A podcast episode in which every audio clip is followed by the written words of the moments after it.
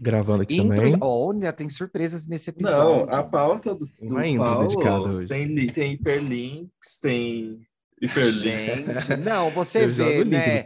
É bem melhor do que quando o Dantas faz a pauta. É muito mais organizado. Ah, então o Paulo faz todas. Eu não posso Ei, ei, ei! Aqui é uma Para, não começa o programa com essa baixaria que a gente tem visita hoje, gente. Pelo amor de Deus. Olha a educação. Vamos fazer, vamos fazer as introduções? Vou fazer a introdução. Por favor, Paulinho, faça as honras. Sejam todos bem-vindos ao Ballroom do EA Gay. Nesse episódio, Olha, para entregar vocais em seus ouvidos, além de mim, The Fresh Prince, da House EA Gay, teremos The Legendary Father e a Iconic Mother, da House EA Gay, Thiago Teodoro e Felipe Dantas. Ai, gostei. Olha, E como convidados, diretamente da House of Zion e da Casa das Pimentas, ele, The One and Only, Félix Pimenta. Aí. E pra fechar o nosso ball da melhor maneira possível, model, dancer, choreographer e mother da House of Afrobafo, Lu Monte. Gente, mundo chique.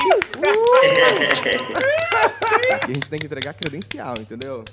Gente, eu, Eu sigo amei. o Afrobafo, eu fico o dia inteiro passada em cada post. Eu não acredito como pode. E aí, como vocês estão, meus amores? Estou bem. É, bem, né? Eu sempre falo, né, nesse momento né, de pandemia, eu sempre falo que é bem no momento do possível. Sim. É, várias coisas, né, acontecendo, mas estou bem, não tenho do que reclamar.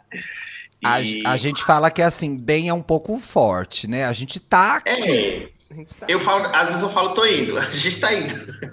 É, tamo indo. Acho que é mais é uma fácil, boa né? resposta. Sim. É. Gostei, eu vou adotar, Félix. Eu tô indo. Quando Eu alguém me também, eu perguntar agora, eu ah, eu tô indo, tá? Mas é um prazer estar aqui hoje conversando com vocês, conversando junto aqui com a minha filha, a Monte também, presente. A Monte disse que não tá escutando a gente. Porque tá, começou a chover lá. Gente, olha, presta Você tem atenção, audiência. Começou um temporal lá na Monte e ela não escuta a gente. Vê se bota um fone, que às vezes melhora. Um fone de ouvido pra ouvir a gente de pé. Ai, gente, Sim, olha, uma tempestade. Ó, é SMR. Eu queria antes de. É, SM, tô- eu queria antes que a gente entrasse no programa, falar de duas coisas que a gente puxou do programa passado. Aí a gente entra no tema, tá? Coisa 1, um, vamos fazer uma retratação do uso da expressão mal comida. A gente no programa passado usou essa expressão para dar título ao programa e para dar o tom da pauta, e essa expressão é uma expressão machista. Como nós mesmos, três homens cis, constatamos no programa e ainda assim nos mantivemos no erro. Então, Tá aqui feita a retratação. Um outro agravante do uso dessa expressão também é que ela é muito usada pra, é, de forma discriminatória contra mulheres lésbicas, né? Como se mulheres lésbicas se tornassem lésbicas porque não transaram com um homem ou um homem não transou com elas direito. Então fica aqui a retratação do e aí gay, tá bom, pessoal? O outro assunto Importante. para o qual eu gostaria de voltar, não, mas eu vou voltar porque eu tô irritada, é aí a saída do armário do governador Dudu Milk. Então, eu quero falar sobre três coisas. Um, é uma vitória individual do governador Eduardo Milk, mas no Brasil de Bolsonaro, julgo importante ter um governador gay diante de um presidente que é assumidamente homofóbico. Três, o governador, obviamente, não abraça as bandeiras da comunidade. Então fica a minha sugestão a ele para que ele abrace essas bandeiras e se informe sobre nossas lutas, né? Eu acho que uma pessoa que tem a voz política e o poder político para fazer a diferença deveria fazer isso. Ao contrário do que ele declarou, né? Que era um gay governador e não um governador gay, né? Que é, é, o, o que ele quer dizer? Que o fato de ser gay não vai interferir na maneira como ele governa. Pois eu acho que deveria, viu, Dudu Milk? Fica um conselho, fica aí uma dica de alguém da comunidade. Concordo. A que terceira chiou cor- pra fazer essa retratação? A gente tá repetindo a mesma coisa do programa passado. Quem reclamou Não, acorda. a não, tava não, mas é certo. que vai chegar na parte 3. Eu chegar falando dessas parte duas três. coisas porque a 3 é a que me irritou. Que vai para as pessoas hétero. Então, muitas pessoas héteros que ouvem a gente também. Gente, nós somos diferentes dentro da comunidade. Então, o fato do governador eh, Eduardo Milk ser gay não confere um apoio automático nosso a ele. A gente pode divergir dele politicamente, inclusive como a gente diverge. Em específico, estou falando do meu caso. O governador também não representa o jeito certo de ser gay. Entendeu? Porque eu me deparei com uma jornalista no Jornal da Noite, sexta-feira, dizendo que havia um. é, que louvável que era a atitude do governador e que pouco louvável era a atitude do Jean Willis, como se o Jean Willis tivesse fugido da raia do embate político. Então a minha irritação veio desse comentário, vindo de uma mulher cis, branca, hétero, que não entende o rolê. O Jean Willis foi obrigado a sair por questão de perseguição política e ele está é, defendendo as nossas bandeiras há muitos anos. Isso é parte da vivência dele, não só política, como pessoal. Então, assim, bem-vindo ao governador Eduardo Leite, mas pessoas hétero, não acreditem que a gente vai sair batendo palma para ele só porque ele fez isso.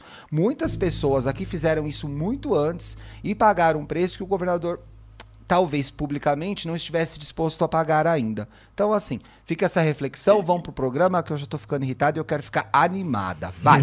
Vamos logo, senão eu vou me estressar, como já diria Pablo Poxa! Vittar, né? Nossa, Vittar. que uó. pois é. O que, que a gente tá fazendo aqui, Paulo Ricardo? Ah, e hoje eu queria conversar um pouco sobre a cultura ballroom no Brasil. Por quê? É, no- nesse final de semana teve. Ficou muito, na semana passada ficou muito evidente a cultura ballroom para mim, porque estreou o HBO Max e eu comecei a assistir é, a segunda temporada de Legendary. E principalmente porque aqui no Rio rolou uma aula gratuita de Vogue da Mother Keiona Revlon, é, em frente ao Museu da Manhã, no sábado passado. E tiveram vários amigos meus que compartilharam, que, que viram o vídeo, que foram depois que souberam da notícia e tal. Então, foi uma coisa que foi muito no meu radar. Aí eu comecei a produzir conteúdos, inclusive o Pop de Segunda é, é- é falando um pouco sobre é, o audiovisual que, que, que surge por causa da cultura ballroom. E hoje eu queria ter esse papo, por isso que nossos convidados aí, a, a Lu, o Félix, são pessoas que, que são envolvidas no meio e tudo mais. Mas antes eu queria fazer uma pergunta. Quem aí assistiu a segunda temporada de Legendary? Eu ainda não terminei, mas assim, já tenho críticas a respeito. Eu posso assistir, eu posso terminar de assistir ainda, não? Bem comecei assim, mas bem na metade. Olha, eu tô vendo sim, tá? Acho o programa legal, mas a primeira temporada era melhor. Eu acho que essa season tá mais rica, Sim. mas tá sem plateia. Eu acho que a falta da plateia Não, dá é uma verdade. derrubada Nossa, no eu ritmo acho- do eu acho que programa. a falta de plateia mudou totalmente a energia da, da- da- do programa e, e da passarela também.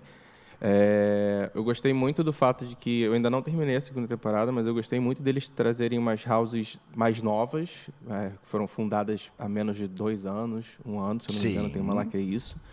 É, com integrantes mais novos também, eu achei isso muito legal. E, e também trouxe uma casa que tem lá mais de 30 anos de, de, de história, isso eu achei legal. Mas realmente a falta do Que é a Chanel, né? Hum, A Chanel é a mais isso. antiga, né? É a mais antiga da, da, da Que, aliás, é a mais antiga, mas não entregou, né? É uma das mais antigas, né? A Milan também é. Sim. Uma crítica que eu tenho, que eu, que eu acho que é pertinente desde a primeira temporada até a segunda, é, são os cortes. Eu acho que é- a edição da, da- de Legendary é muito frenética durante as apresentações. Sabe, eles querem mostrar todos os ângulos possíveis, todas as reações de todos os jurados, da Megan, da, da- da- do Lloyd, entendeu? É, é muita coisa ao mesmo tempo e a gente às vezes acaba não conseguindo olhar de fato a apresentação. Porque às vezes ele quer mudar para apresentador e quer mudar para não sei o quê, quer mudar para não sei o que lá, e a gente fica sem ver o, o todo da apresentação. E às vezes acaba passando uma impressão para a gente, às vezes, que é ah, foi super foda. Mas não, na verdade teve um erro lá, um erro aqui, alguém tropeçou ali, caiu a roupa ali. Então isso é uma Tá. crítica que eu tenho no geral da, da série. Tanto que quando os jurados fazem a- as críticas, eles apontam várias coisas que a gente não consegue ver na apresentação por conta da Exato. edição. Então, assim, Exatamente. ai, faltou alguma coisa na mão, ai, não entregou as cinco, seis coisas que tinha que entregar. E aí você fala, ué, mas devia ter mostrado que não entregou. Exato, exato. Aí eu fico com um pouco desse feeling, sabe? De que a, a edição às vezes podia ser um pouco mais calma. Calma, gente, calma. Deixa Foi um libriano que dançar. tá editando. Aí eles ficam assim, não, vou- coitadinhos, vamos ajudar. É o editor falando assim, não, não, tira esse tombo, não, não, não mostra não. Entendeu? Ele tá querendo ajudar a, a, a- a galera, sabe? Nessa temporada, vocês têm alguma casa favorita? Então, eu tenho várias questões assim com relação ao Legendary. Inclusive, a gente fez um. Tem um papo ballroom que a gente fez na, na primeira conversa quando eu voltei. Foi sobre Legendary, né? As de Legendary Pose. A gente comentou sobre as mudanças e algumas questões que pra gente são importantes, né? E aí tem vários babados aí, né? Sobre Legendary. E dentro da comunidade a gente tinha conhecendo as houses, desde o começo a gente já sabia que a Miyake Mugler era muito forte. E realmente, assim, a, a Miyake Mugler, por conta de ter uhum. alguns Legendaries Icons, o Arturo, por exemplo, ele deve ser, né, não é nem pode, ele deve ser um dos coreógrafos, próximos coreógrafos de Legendary, e tinha que ser uma, da, uma das pessoas juradas ali, permanentes Legendary, então eu, acho, eu acredito que isso é um, uma das problemáticas de ter um programa sobre a Ballroom e principalmente o Legendary, que é infelizmente ter só, somente um jurado ali sobre a comunidade Ballroom presente, que se deveria ter mais, a maioria, né, presente ali na não só a, a Leome, porque fica muito injusto ter só a Leome como júri da comunidade Ballroom ali presente, né? Tem tantos nomes Sim. importantes, uhum. conhecidos inclu, inclusive pela mainstream que poderiam estar presente, né, na, em todas. É muito, é muito importante você falar isso, Félix, porque assim, eu realmente é, a Jamila, a Megan a gente adora, mas assim, não é gente que é necessariamente da cena, né? Exato. Eu, eu, eu fico sempre me perguntando, eu sempre entro nessa questão, né, da, da produção da branquitude e, e né, nessas produções que tem uma grande problemática, primeiro na, na, na, produção, né, porque a produção toda, o casting, quem, quem produz, são pessoas né, cis, brancas, héteras, fora do, do contexto, e eu sempre fico questionando essa, essas escolhas, né? O poder dessas escolhas, porque eles nunca. Eles sempre abrem um espaço, mas é sempre muito limitado, né? Do jeito que eles querem. E isso reverbera muito na, na no poder da escolha de como que vai, né? O programa. A gente gosta muito da, das pessoas, né? Ali famosas, mas para nós, principalmente da comunidade, a gente não entende. Muitas pessoas que estão ali presentes, às vezes o, a gente entende a questão do júri artístico, né? Ser convidado ali, sempre uma pessoa diferente, que eu acho que é legal, interessante. Mas essa falta de pessoas da, da comunidade é um fato muito importante, assim, na hora do, do julgamento. E tira a credibilidade, inclusive, desses juízes, né? Porque às vezes eles estão falando e eu me pergunto, por desconhecimento mesmo, é o que, que eles entendem sobre isso para falar sobre essa apresentação? Né? Exato, né? exato. Uhum. Bom, umas falas agora, né? Da. Não sei se é um spoiler, mas mas acredito que o LOL também falava um pouco na, na, na primeira, né?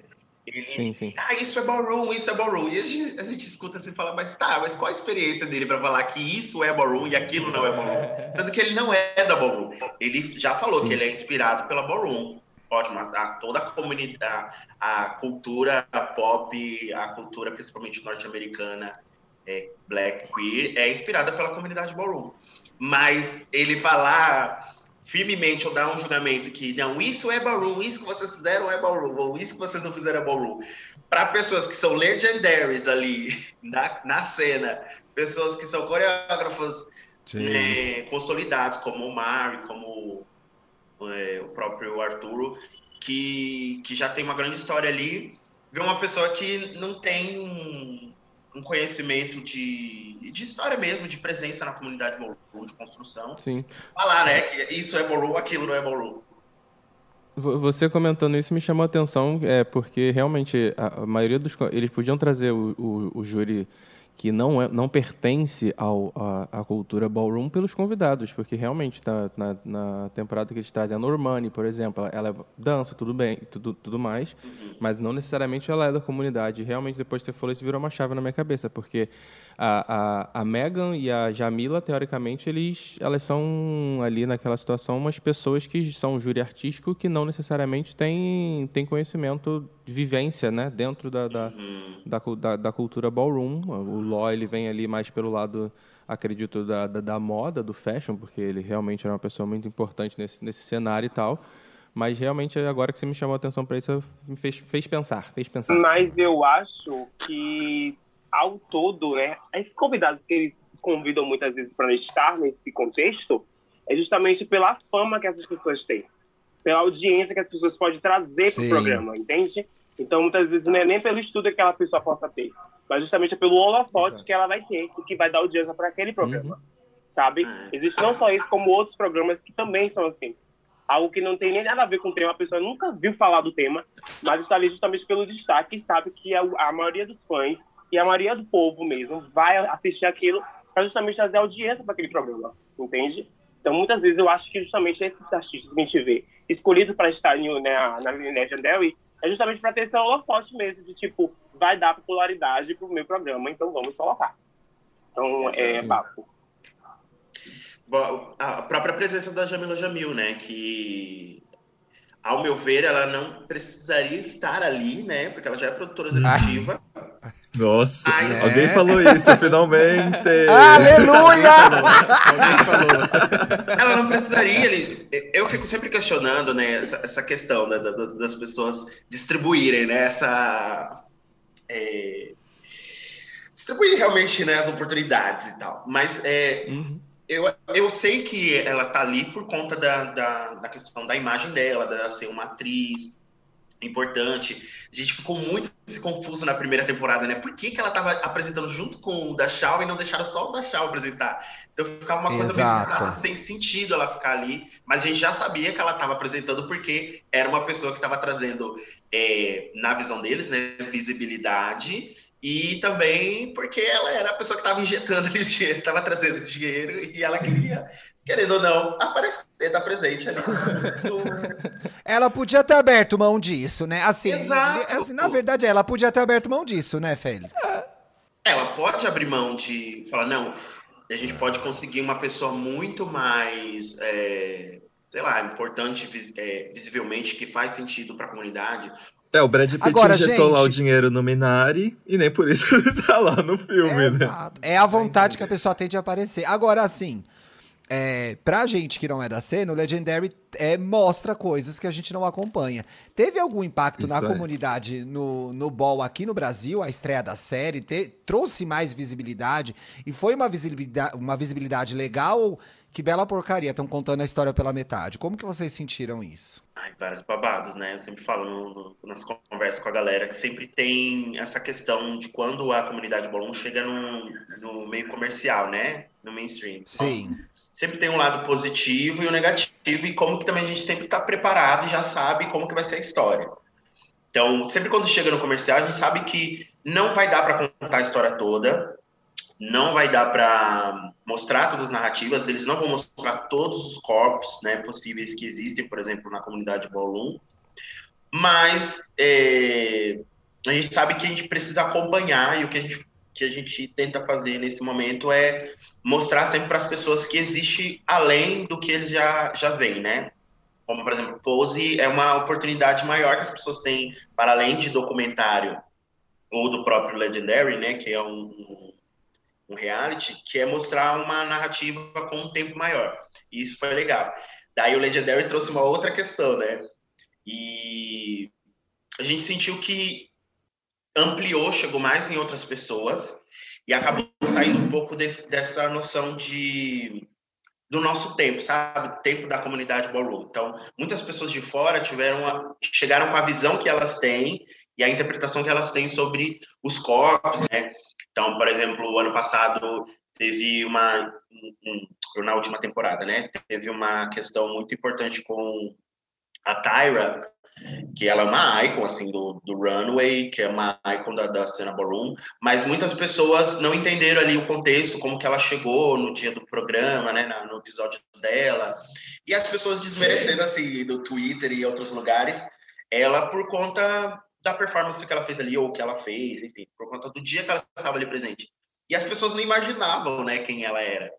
Então, o nosso trabalho desde quando surgiu o Legendary foi realmente é, ter essa preocupação de nos manter junto dessa, dessa nova onda, né, do Legendary ou do Pose, para as pessoas conhecerem a gente. Então, sempre teve esse trabalho de falar, olha, existe a cena ballroom aqui no Brasil, por exemplo, existe a cena ballroom em outros países, a gente já está em comunicação, tem pessoas aqui que fazem parte de, de houses é, mainstreams de fora, então tem toda uma história. A gente já produz conteúdo e sempre falando, ó, vocês vão chamar pessoas da Ballroom, vocês querem pessoas que falem ou que vão participar de algum trabalho sobre a Ballroom, tem que chamar essas pessoas da Ballroom. Então, a gente sempre tem esse cuidado. Então, esse é um efeito muito importante tem que rola. Sempre quando tem algo muito comercial, a gente vem prestando atenção. E aí, rebatendo também, né, essas narrativas que a galera vai criando sobre Legendary, a gente vai tentando acompanhar e falando, ó, não, isso não, não é, ou tentando explicar o que, que acontece. Tradução, por exemplo, a gente teve problema com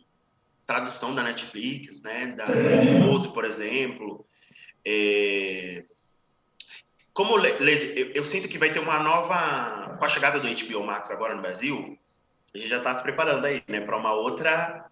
Um outro reconhecimento. Tem uma nova onda, é, né? O próprio Paulo falou, né? Ele começou a assistir agora a segunda temporada, então acredito que outras pessoas que não a galera, porque eu acredito que a galera LGBT é rata, né? Nesse sentido de acompanhar logo quando sai, já dá seu jeito. É, não, as bichas é rápida, pensou A internet ela... é uma terra de ninguém. Ô, Félix, Exato. elas já viram a terceira temporada. Não, já viram a terceira temporada, que nem foi lançada. Rápido, nem foi lançada ainda, elas já assistiram. Ai, ah, inclusive, eu conheci o meu primeiro contato com a cena ballroom de São Paulo foi justamente na presença de Félix Pimenta, que esteve na VHS, onde a House of Zion e a House of Avalanche se apresentaram. Uh, VHS é a, a, festa do papel pop que eu tô morrendo de saudades. Ah, eu e o Thiago, a gente coleciona né? histórias. E realmente, histórias, assim, um... histórias e ficantes nessa festa. Ah, Quilômetros de macho nessa festa. VHS, Quilômetros. Viu? Se botar numa fila dá volta ao mundo. Tanto a de macho que eu já peguei na VHS. Não, é, é a, situa... a gente tem que aproveitar da fama pra aqueles. mas o. Não, mas eu, top 3, top 3 VHS foi a VHS que Félix Pimenta apresentou e foi ali que eu conheci a cena ballroom de São Paulo e eu não fazia ideia de que era tão incrível. Eu lembro que no dia seguinte eu ficava vendo o tempo todo todos os vídeos que eu gravei. Aí eu acessei o Instagram, aí eu segui todo mundo. Nossa, eu fiquei assim fascinado. É incrível de ver ao vivo, incrível. Eu acho que eu nunca, eu infelizmente nunca presenciei ao vivo uma um ball, uma disputa de Vogue. Há muito tempo atrás eu fiz aula na época do teatro, mas que, que era a gente estava fazendo peça musical, então tinham professores e bailarinos que eram de vários gêneros de dança diferentes. E tinha uma professora de Vogue que sempre dava alongamento para a gente e de vez em quando ela falava, vamos fazer uma aula, vamos, vamos fazer uma aula. E a gente acabava fazendo, mas eu acho uma parada muito boa e sonho em ver pessoalmente, tá? Então, Ô, vamos, gente, vamos Félix... Segundo tema. Ai, desculpa, Paulo. Félix e Lucas, principalmente. Como que a cena começou? Só pra gente dar um pouquinho de história para quem ouve aí gay, como que a cena começou a se organizar no Brasil? Começou é, como, concomitantemente quando rolava já lá fora, uhum. veio um pouquinho depois. Quem que puxou esse trem aí primeiro? É, a cena oficialmente como cena ballroom, reconhecida como cena ballroom Brasil, ela, ela é organizada há mais ou menos uns seis anos. Aí tem uma pré-ballroom, já existiam pessoas que eram presentes da ballroom, eu, entre outras pessoas, e pessoas que estudavam Vogue, né? Então, no começo, aqui no Brasil, ela chega muito por conta das pessoas que estudavam Vogue, que conheceram Vogue. Ou pessoas que foram para fora, é, como a própria Zaidan, né? A Paula Zaidan, de BH, que organiza o BH Vogue Fever, é, a TT, a Raquel, que são, foram pessoas que foram... É, primeiro, a Paulinha, né? Que foi para os Estados Unidos. É, eu, que pesquisava também primeiro pela internet, e outras pessoas também que fazem nossa pesquisa pela internet, e aí depois esse processo de juntar em grupo, coreografias e é, frequentando os workshops que rolavam aqui, as pessoas que vinham da aula, e essa comunicação com as pessoas de fora, né, comunicação internacional. E em 2000, 2015 é, tem a primeira ball mainstream, ou uma mini ball, né, porque eram só categorias de runway e vogue performance, é, que rolou o BH Vogue Fever, que foi o primeiro, e aí a gente começou a partir daí é, organizar a cena, se reconhecer como cena ballroom. Antes, eu, inclusive outras pessoas já faziam parte de, de house, já tinha rolado a, a primeira Kiki, reconhecida como Kiki, que foi em Brasília, que a Kona organizou em Brasília, mas já existia toda uma movimentação, tentativas, né? Aqui em São Paulo também eu já organizava algumas coisas relacionadas ao Vogue, e mas a partir de 2015 realmente foi quando começou a, a cena ballroom aqui no Brasil. Reconhecida como a gente começar a estruturar, né? Cena kick, cena mainstream, onde existiam as cenas, a gente começar a se movimentar aí de estado para estado para participar das, das kickballs que rolavam, das balls que rolavam na, nas cidades. Então foi nessa. De maneira geral, foi nesse processo. Foi nesse processo. E você, Lu, como você chegou na, na cena ballroom? Ah, então. Gente, eu tô conversando com meu pai aqui, né? Porque se ela quiser meu pai, isso da, da House of Zion. Então eu fico aqui escutando só meu pai falar. e... Fala, filha! Então, eu. Rapaz, eu conheço. Eu comecei a entender sobre a comunidade Morum em 2000, no final de 2017, que foi logo após que eu entrei no coletivo Afrobafo, né? O coletivo Afrobafo é onde né, integra pessoas pretas, né? É, artistas pretos, é, que justamente têm as suas artes integradas. Né? Então, eu acho que a, a partir do coletivo Afrobafo eu comecei a entender e me identificar com aquilo. Né? A minha primeira referência sobre cultura ballroom, sobre Vogue e tudo mais, foi o Félix Pimenta, né, meu pai, que foi a primeira pessoa que eu consegui ver e entender mais através do YouTube. Então, acho que o YouTube foi o primeiro aprendizado, a primeira vista que eu tive, assim, a visão do que era Vogue. Eu não sabia ainda, ainda o que era ballroom, mas eu sabia o que era Vogue, assim, em geral. Então, eu comecei a me identificar e gostar daquilo. Só como eu era muito nova, eu tinha 17 anos ainda, não dava pra eu viajar assim, né? As condições financeiras não batiam no bolso da gatinha. e como Salvador ainda não tinha isso, eu não, ainda assim não, né, não tive esse aprendizado, entender mais sobre, né? Então, eu comecei a pesquisar aqui mesmo com o Coletivo Afrobafo, é, pelo YouTube e tudo mais. Comecei a, a, a trazer as minhas movimentações, que eu entendia que era para mim fazer. E aqui não tinha uma cena, né? Não tinha house, não tinha uhum. nada assim do tipo. Então, precisava estudar para trazer para cá onde, onde eu moro, né? Que é Salvador, Bahia. Então, em 2019, eu peguei e fui. É, fiz workshops aqui em Salvador para conseguir grana para viajar, para entender mais o que era ballroom, que depois eu comecei a ouvir mais sobre. Então precisei, eu precisei entender primeiro para depois explicar para as pessoas que onde eu moro o que significa, né? Que não é só o Vogue, né? É porque as pessoas articulam muito o Vogue só como dança e acaba esquecendo que existe uma história por trás daquilo. Eu viajei em 2019 para entender mais. Foi quando, sim, eu me oficializo é, membro da Ballroom a partir de 2019, né? Porque assim, eu entendi mais sobre aquilo. Depois que eu viajei, eu conheci muita gente. É, foi quando eu conheci, né? Antes eu já conheci o Félix em São Paulo, mas eu conheci ainda muito mais quando eu viajei para Belo Horizonte.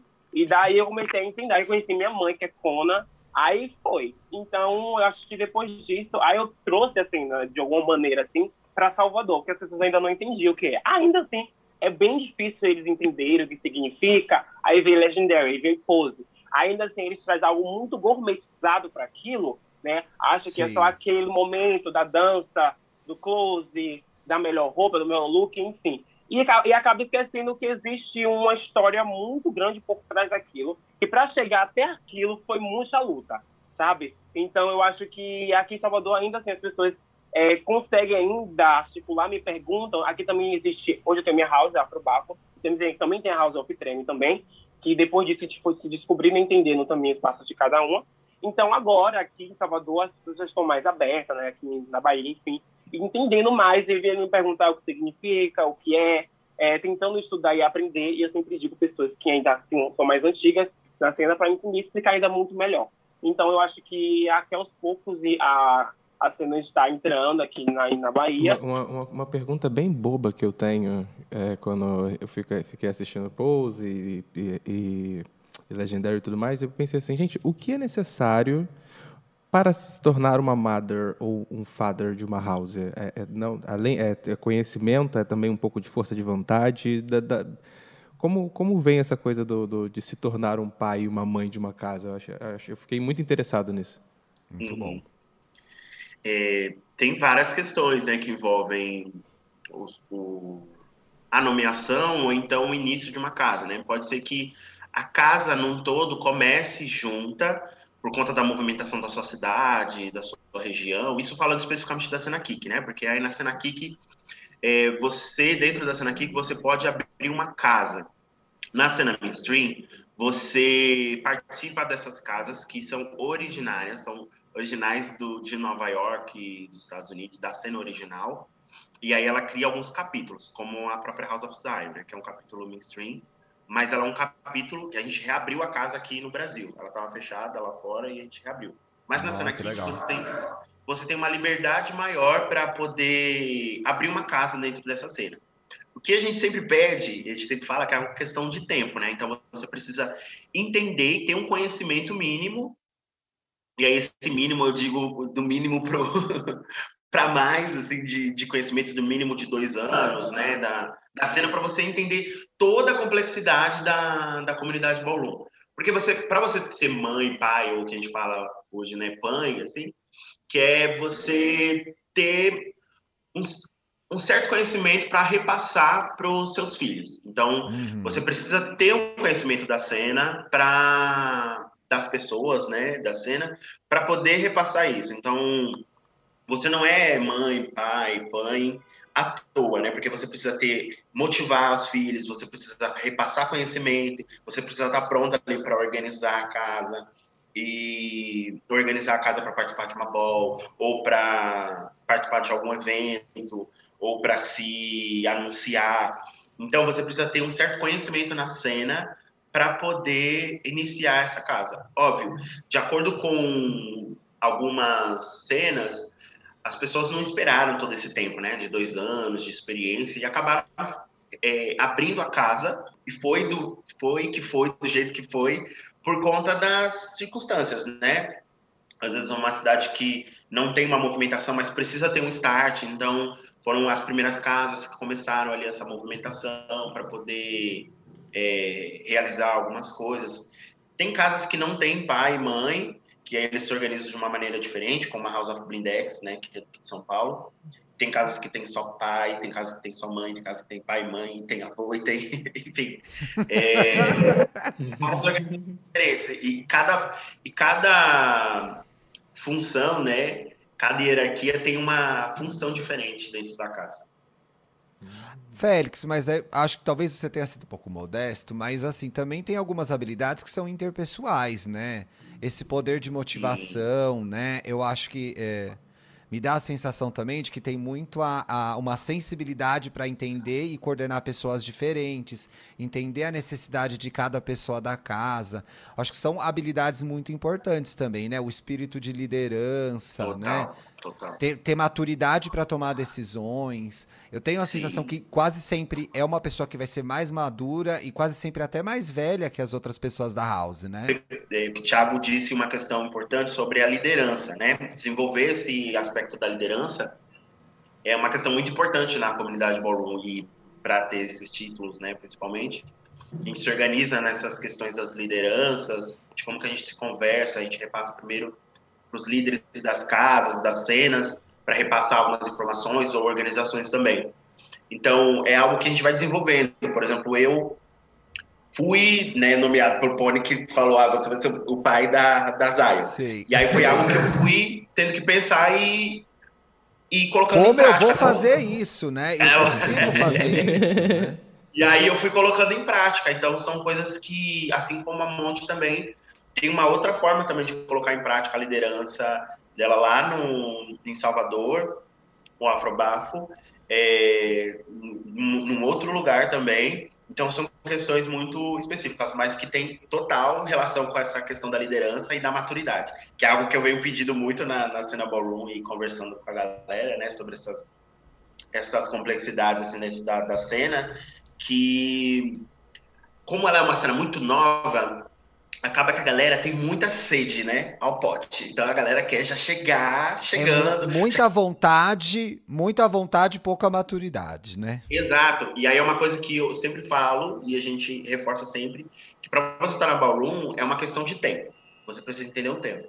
Então você precisa chegar, você precisa primeiro saber o que está acontecendo, você vai aprender o que, que é o quê, o que, que são categorias, o que, que é aquilo que está rolando ali, o que, que é uma ball, quem são aquelas pessoas, né? Qual a história daquelas pessoas. Aí você vai se envolvendo, aí você vai aprendendo, você vai entendendo em que categoria você é, faz parte, aí você vai construindo, aí você começa a entender uma necessidade, por exemplo, de ter uma casa, se você não quer fazer parte de nenhuma outra casa, ou se você quer ser 007 mesmo. E aí você continua ali. Então, tudo isso depende de um tempo, né? Até você é. chegar a ter um status. Tudo isso tem uma ordem, tem algumas regrinhas dentro da Ballroom que, é a galera, que as pessoas entendendo. É um exercício um... para os ansiosos, gente. Eu queria perguntar para o Lucas, para a gente falar um pouco dessa ideia também de pertencimento e acolhimento, que é muito associada à ideia das casas, porque é sobre isso, né? Qual foi a importância de se sentir parte de, de uma casa, como isso fez diferença na sua vida? Rapaz, eu acho que. Rapaz! ratinho! Gente! Então, eu acho que. Assim, então. eu acho que o coletivo Afrobafo, trazendo para por esse lado, para mim já é uma casa, o coletivo Afrobafo. Porque a, minha, a House Afrobafo tem sim, um, é, um contexto muito legal com o coletivo, mas obviamente que tem caminhos meio que diferentes, né? Mas a, o coletivo Afrobafo diretamente já, era uma, já é uma casa para mim, né? Então, quando eu me entendi como pertencente da, da, do coletivo Afrobafo, é, eu me senti ainda muito abraçado, né? As, as minhas ideias sobre eu ser uma pessoa nominada, sou uma pessoa preta, é uma pessoa que mora na periferia, uma pessoa que, obviamente, não tem tantas oportunidades. Estar no meio de pessoas que também têm esse, esse mesmo caminho, a ajuda é muito melhor, né? Eu consegui ainda entender qual é o meu processo. E eu me senti ainda muito pertencente àquilo. Então, eu acho que depois eu comecei a entender também que eu, é, também poderia, sim, ajudar outras pessoas. Que foi quando eu decidi também ter uma casa, criar uma casa. Como, é, como pai, meu pai falou, acabou de falar é justamente você ter uma responsabilidade para aquilo. Não é só você falar, tipo, eu quero ser pai, mãe. Não, não é sobre isso. Eu acho que tem que ter um pouco mais de calma para isso, né? E antes de, de, eu falar assim, não, vou ser uma mãe de uma house, eu automaticamente já tive uma, uma, um acolhimento com meus filhos, né, por trás, antes de falar, né? Então, automaticamente já foi algo muito natural, né? Então, eu acho que o, a, quando você é para qualquer coisa, quando o, o, o natural acaba trazendo para você de uma forma que seja mais cuidadosa, as coisas podem muito, ser ainda muito melhor o processo, sabe? Então, eu acho que eu andei nesse caminho de justamente ter, é, ter essa pesquisa, é, de ser pertencente, pelo menos, né, de um coletivo, para depois entender que eu também posso ter um espaço como, é, né, essa liderança. E também, né, quando eu fui também convidado para ser filha da House of Zion, foi um baque supremo, né? Eu falei, meu Deus, não acredito que eu estou nessa house, gente. Foi a primeira house. Deixando claro aqui, deixando escuro pra todo mundo aqui, gente. Foi a primeira house que eu tive referência. Então, quando eu fui convidada, eu não acreditei, porque, gente. Que legal. Pelo amor de Deus. Então, ainda assim, eu me senti. Ainda assim, eu me senti mais acolhida ainda. Então, eu acho que é por esse caminho. É justamente você ter calma, sabe? Acho que a comunidade volume também é justamente ter calma e paciência para não fazer besteira sabe? Eu conheci dessa forma, assim. Calma e paciência. É muito bonito ver esse trabalho e os desdobramentos deles e, e saber também que outras pessoas podem ter espaços de acolhimento e de, e de exercer a criatividade delas, de poder ser quem elas são. Então eu queria parabenizar demais nossos convidados, me senti muito honrado e muito agradecido de vocês dividirem a história de vocês com a gente. E que legal que outras pessoas podem contar com vocês para ser quem elas são e, e, exercer a criatividade delas, a, a, o lado artístico delas e, e viver esse espaço de acolhimento que é uma das coisas que mais me emociona e que me deixa mais impressionado com a cena do, do ballroom. Parabéns a vocês duas. Ai, gente. Tem um problema de pressão no meu banheiro, às vezes faz. Ô, eu, gente, eu a gente entra num bloco agora que a gente dá umas dicas da semana. Dica coisa assim, um filme, uma série, um livro, né, Paulo? Eu quero, eu quero, eu quero começar com a indicação porque tem muito a ver com, com essa fala que você hum. trouxe agora de, de pertencimento, e inclusive tem a ver também com, com o que o Félix falou sobre as construções da casa, das casas e tudo mais, que foi o documentário Kiki, que ele está na Telecine Play. É um documentário incrível, é um documentário maravilhoso. Inclusive, ele, ele me abriu a, a, a mente para para refletir um pouco mais sobre o que, que significa você chegar numa casa e você poder, é, no, na, na cultura ballroom, e você poder reimaginar o seu mundo, reimaginar a sua vida, se reimaginar dentro de uma passarela, dentro de, dentro de uma performance, dentro de, dentro de um ball. Então, achei muito foda isso, porque Inclusive, quem escreveu é o dono de uma casa, Twig Put Garçon. Twig. Se não me engano, é esse o nome dele. Twig. E ele fez a, a, E ele é fundador de uma casa, ele é um co-escritor co, co né, da, da, dessa narrativa, e é muito interessante e muito importante ressaltar que, diferente de Paris is Burning, que é um documentário lá de 90, que também fala Sim. um pouco de ballroom. Esse foi criado de dentro da comunidade. Saiu de dentro de um, de um pretinho, que era dono de uma casa, que foi lá e fez e resolveu escrever e falar sobre as pessoas que estavam vivenciando ali. Então achei muito legal porque traz essa visão de quem é de dentro. Acho muito bom porque ele traz, ele tem essa preocupação de que as pessoas da casa, as pessoas envolvidas no movimento, tenham noção de história. Então tem um dado momento no documentário que eles resolvem é, ressignificar um prédio que foi onde começou os balls e eles resolvem ressignificar esse lugar que virou um estacionamento. Derrubaram um prédio, virou um estacionamento, então eles resolvem abrir o espaço ali do estacionamento para refazer os balls ali para comemorar exatamente os, a história de Nova York. Então eu acho muito legal isso. E ele traz vários recortes de várias pessoas, de várias vivências diferentes é, é, para esse cenário. É um documentário de 2016 e tem bastante gente nova. Eu, acho, eu achei interessante isso também, porque como o, o cenário Kiki ele traz essas pessoas mais novas dentro do, da, da, cultura ballroom, é, eu achei isso muito legal. Então fica aqui a minha dica para como uma extensão desse, desse episódio aqui para a galera que está escutando. Ah, eu já achei várias matérias Arrasou. sobre aqui, já estou salvando para ler. Félix Monte, vocês têm alguma dica? Sem pressão. várias dicas. Dá o serviço, dá o arroba, manda seguir, entendeu? é agora. Bom, galera. Como o Paulo já indicou aí, Kiki, que era um, um nome documentário muito importante, é, tem Kiki, tem My House também, que as pessoas podem assistir. Também é uma cena que mostra, principalmente a cena Kiki da galera mais jovem também, que já é um, uma série, né? Documental, que é o My House. Tem alguns documentários aqui do Brasil, para mostrar a cena do Brasil. Daí eu vou indicar, então, alguns arrobas para a galera acompanhar. Boa, boa. Tem a, o arroba Ballroom Ceará, que mostra a cena do Ceará. Tem o arroba ballroom.mal, que é um arroba da cena do Ballroom de Manaus. Tem Belém Pará, arroba Belém Pará também. É, é, Ballroom Pará, na verdade. Tem a cena da Hellball também, que tem um material incrível para a galera acompanhar e saber a história da comunidade Ballroom. Tem o Ballroom SP oficial e o Ballroom São Paulo também, que é um registro que tem no YouTube das cenas da, das balls que, que rolaram aqui no Brasil, quem quiser fazer uma pesquisa. E aí eu vou indicar também o meu minha conversa que eu tenho semanalmente, que é o Papo Ballroom, que eu converso com a galera da comunidade Ballroom, que é um... Muito necessário Chique demais. O formato podcast no Instagram, que é uma conversa que eu, eu chamo toda a galera da comunidade Ballroom para a gente conversar sobre o universo Ballroom e produzir esse conteúdo. Então, quem quiser, arroba Félix Pimenta, tem esse papo Ballroom que eu disponibilizo no IGTV. E é isso, seguindo esses arrobas, vocês podem ter acesso a muitos outros materiais que são produzidos aqui e também indicações de fora. E para de falar besteira também, né? É... Monte, você tem alguma dica? A dica que eu dou é bem rápida e direta. Pesquise. Gente, é muito importante a sua pesquisa, né? É, então, como o Félix acabou de falar, tem muita, muita gente aqui que tem um aprendizado ainda muito mais profundo sobre a comunidade né? como a Kona, como a Akira, tem Phoenix Zion, tem muita gente assim, de grande referência aqui que pode te ajudar de alguma forma. Então, aprendam né, a pesquisar mais, perguntem, né? Tá com alguma dúvida?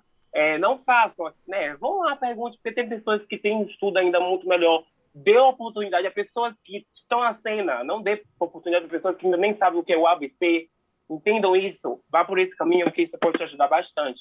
Tem meu arroba, Lumonte também, que eu lá, levo lá, levo beleza, levo cultura. Então, gente, é sobre justamente isso, gente. Pesquisa, é a pesquisa é muito importante, não só para isso, mas para qualquer coisa, para você até mesmo falar para outras pessoas, para não passar informação errada. Como muitas vezes aqui, no Brasil tem muita gente tem muita informação errada sobre ballroom. Então, é muito distante. Então, é muito bom isso. Então, pesquisem e é isso. Vamos nessa. É muito mais do que o que a gente vê na TV, né, pessoal? Então, assim. Sim, tem uma cena super legal para acompanhar aí, viu? Arrasou. Vamos Você tem uma dica também, né? Você tem uma dica? Eu vou guardar minha dica, porque minha dica eu tô na dúvida, porque eu achei ela ruim. Ai, então, gente, pronto. eu vou indicar um filme ruim, sim. Não tô nem aí, tá? Caiu, Nesse caiu. Caiu ah, Tira, tira ah, ele desse podcast. Eu vou indicar mesmo, não tem nem. A internet tá instável. Elas chegaram com dicas maravilhosas. Eu vou dar uma dica bem porcaria, gente. Que é pra equilibrar o podcast, entendeu? Quem quiser sair agora do programa, a hora é agora. Se continuar, vai ter que ouvir. Eu assisti no Amazon Prime A Guerra do Amanhã. É um filme sobre fim de mundo. Uma vez que a gente está vivendo uma realidade que é praticamente o fim de mundo, eu falei, ai, deve ser documental, vou assistir. Não era, gente. O que, que acontece? Nesse filme, é, Pessoas vêm do futuro, você tá na Terra, tá tendo um jogo da Copa, uma final da Copa no Natal. E é com o Brasil ainda. É, você, você assistiu, Paulo? Meu Deus! Tudo começou porque eu fui andar na rua e eu vi um bicho estranho no ponto de ônibus. Eu vi o anúncio do filme, falei, vou ver. Eu gosto de filme de fim de mundo. E aí, tá tendo uma final da Copa no Natal. Já começa aí errado o filme, porque quando que a final da Copa é no Natal? E aí aparecem, o Brasil vai fazer um gol. O Brasil vai fazer um gol. Um jogador que tem o nome tipo assim, Tavares. É um nome bem. Muito aleatório. É um nome bem Muito aleatório. E aí vem umas pessoas, baixam lá no campo umas pessoas do futuro avisando que a humanidade vai acabar.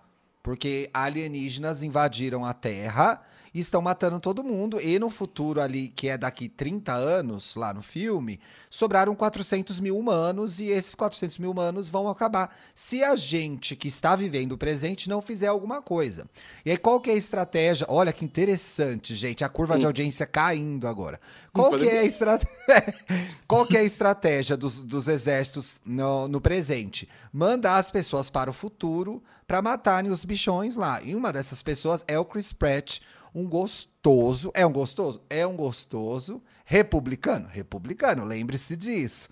Tem a eu dó. não acho ele gostoso. eu, eu, eu gostava mais quando ele era. Eu gostava mais quando ele era gordinho, inclusive, que ele era mais legal. E aí ele vai. É, essas pessoas elas vão pro futuro, passam sete dias lá combatendo os alienígenas. Quem voltar, voltou. Quem não voltar, morreu no futuro. assim, assim. Só é que bem desse... farofona, ah. né? Muita farofona. É muita farofa. É, é, gente, o pior. Não, vale a pena. Não, não vale, não. não vale, vale. Quando você começou a falar quando você falou Brasil, eu achei que você ia indicar aquele, aquela série que tem na Netflix, que é do Apocalipse Zumbi que acontece aqui no Brasil. Ah, ai, ai, Félix, eu assisti isso. Pra que que eu vi isso? Pra que, que, que eu fiz isso, gente, com a minha gente, vida? Não essa sei. Aí, tá essa aí foi daquelas que, assim, já baixa do tapete. Mas eu vi inteirinha. Eu vi inteirinha, não tô nem aí. Assumo. Questão de orgulho. Episódio, eu falei assim, Começou. Uh -uh. Ajoelhou ter que rezar. Começou a série ah, não, inteira. Só, só para avisar o pessoal que, assim, talvez o mundo acabe antes do filme acabar, porque o filme tem mais de duas horas, gente. Então, assim. Credo. Fé no pai e vai. Mas, assim, Paulo, não é terrível.